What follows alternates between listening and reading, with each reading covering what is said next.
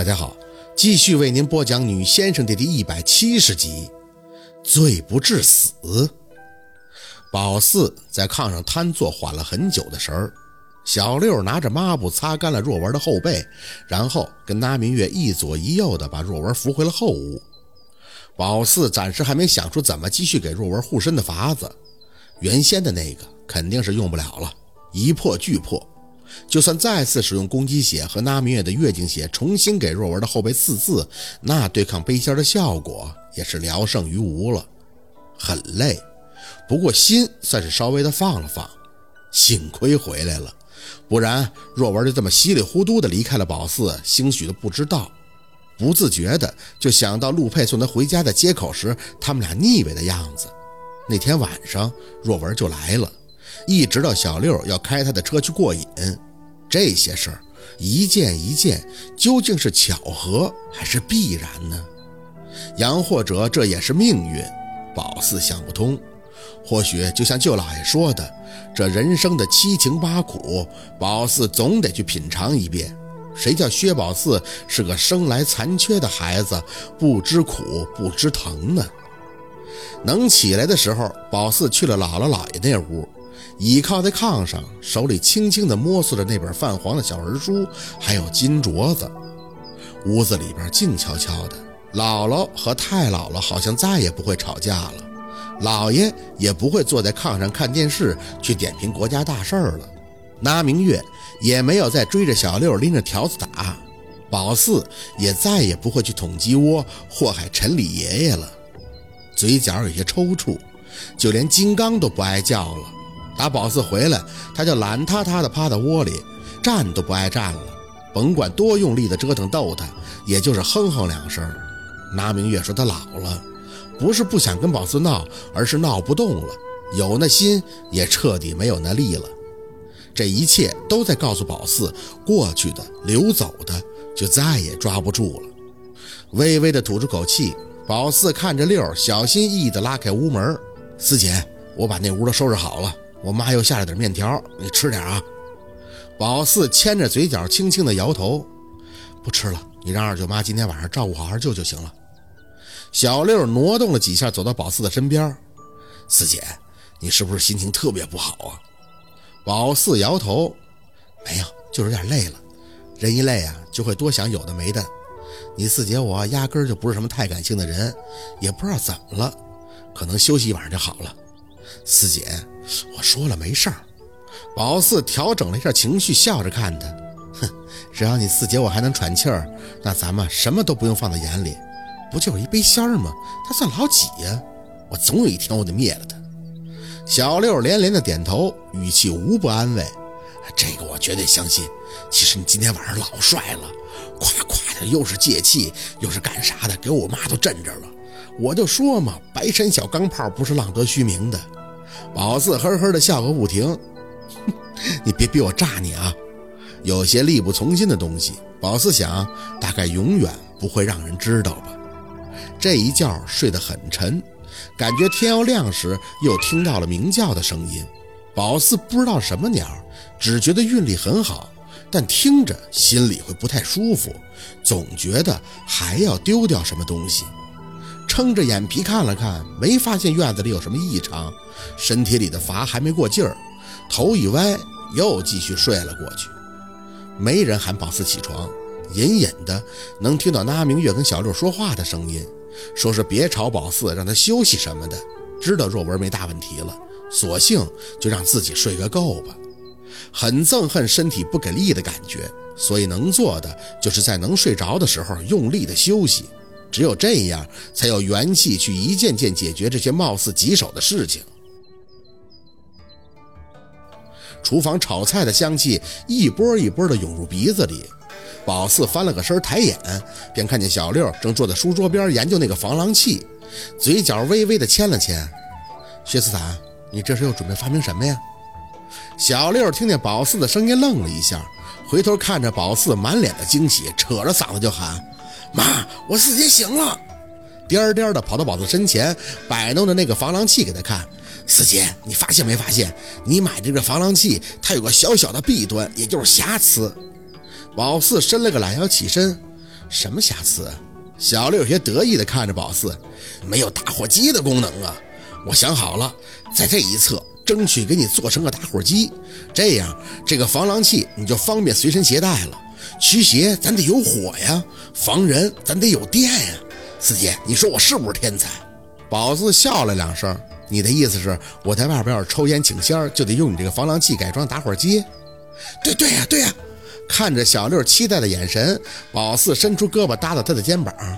你想没想过，驱邪请仙、燃符都是什么情况下要做的？就就是很紧张的时候啊。宝四挑眉，所以在那么紧张的时候，我要是一激动，把电流那边戳我嘴上了呢？小六愣住，你你能那么二吗？宝四抬手打了一下头，是你二，打火机多轻便呀。这东西携带根本不方便，还漏电。要不是家里人少，我怕摁不住二舅，谁买这个呀？我现在看他都有阴影了，还用他点烟，我犯不犯得上承担这份风险？我小六苦了苦脸，别呀，四姐，你给我点发挥的空间呀！我，行了行了，你要个屁空间！那明月端着菜进门，一点颜面都不给的就打断了小六的话。开春的时候，村中老王倒是给你发挥的空间了。人家就是一四轮子打不着火，让你给看看，结果你给弄成什么样了？最后还是你妈我赔了一千块钱呢。你是给人家修车的，不是让你妈去给人赔钱的。小六被撅得脸色通红，那是我修不好吗？我不是想让他车性能更好吗？屁！那明月摆好了菜，回头瞪他一眼，看着宝四还直捂着心口。哎呀，宝四，你可不知道，就你这个弟弟，他不霍霍点东西就浑身刺挠。开春那阵儿，村头老王家四轮子都给祸害坏了。我是跟人家又赔钱又赔不是，结果这小子嘴还硬，非得跟我说要给人四轮子加个什么涡轮，搞什么叫什么涡轮增压。嘿呦，人家就一四轮子，涡什么轮增什么压呀？宝四看着小六涨红的脸，很幸灾乐祸的笑了。这是他能干出的事儿，就跟初中那会儿要把电视机拆了，说把电饭锅打进去一样。美其名曰是一边看电视一边做饭，结果不用说了，他差点被那明月的拳脚炮给打得不能见人，一下就祸害了俩，气得那明月恨不得吐了血。人家的发明创造都是根据科学不断创新而来的，他是想一出是一出，所以很自然的就走在了不停失败的道路上。反正你们也不懂我。小六扔了一句，转身就坐回书桌前，煞有其事的感叹了一句：“哎，天才呀，总是孤独啊！你滚一边去！”那明月白了他一眼：“你孤独？你要嘚瑟出病了你啊！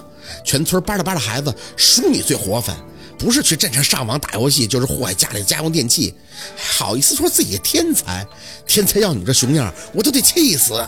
滚出去，叫你爸过来吃饭。”小六被那明月说的脸上挂不住，清了一阵嗓子出门。嘿，唯女子与小人难养也呀！宝四，你看他那样多气人！你说，宝四笑，心里是特别喜欢家里这氛围的。也许是深受姥姥影响吧，习惯凡事翻篇翻得快些，不喜欢一味的沉浸在一种伤春悲秋的情景里，哪怕心里压抑有事儿，也不想这环境憋憋闷闷的。总想起姥姥要不行时说的话：“我还没死呢，哭哭啼啼的做什么？人啊，长的眼睛在前面，那就得时时刻刻向前看。兵来将挡，水来土掩。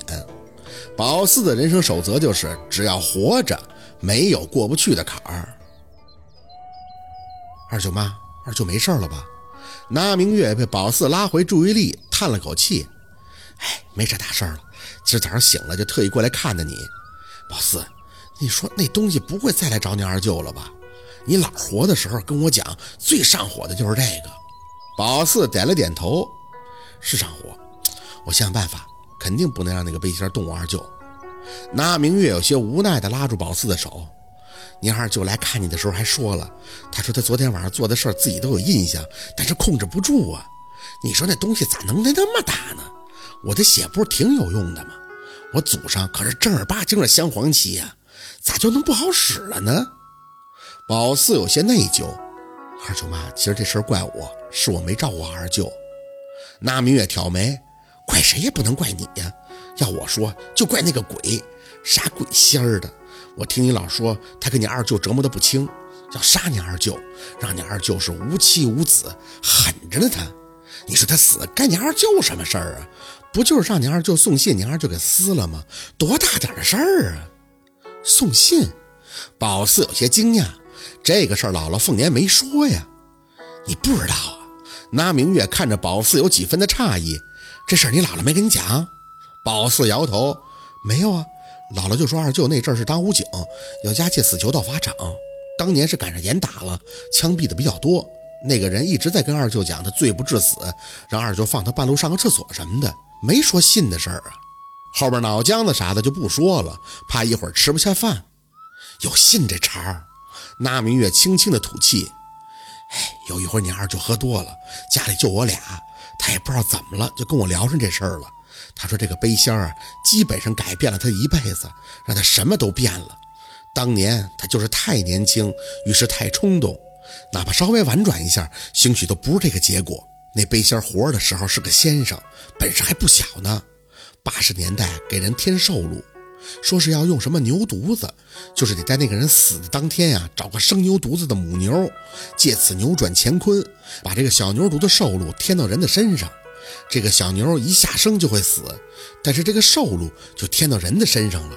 这个小牛犊本来活多少年，这个人就会活多少年，大概就这么个事儿。最好啊，还得是个家养的，为啥呀？活得长啊！屠宰场饲养的那种牛，寿命都短，才五六年。正常咱们农村养的牛，不都得二三十年吗？所以啊，那家人就去农村找了，还真就找着一家，但人家不卖呀。咱们庄稼人对猫狗畜生啊都有感情，不知道咋的，就打听到他们要干的事儿了。那个母牛啊，就流眼泪呀，哭啊。这虎毒都不食子，何况是牛啊？这通人气儿啊！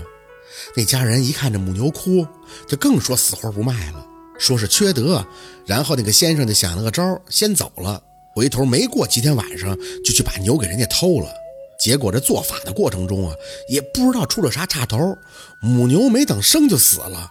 他要添寿禄那个人也就咽了气儿。这不是那家人就生气了吗？说闹了一六十三招，他还没给人添成，就这么着还找回农村去了。本来农村那家就因为丢了牛都要气炸了，就报了警，于是就逮了这个先生，还正好赶上严打，定了个偷牛的罪，被枪毙了。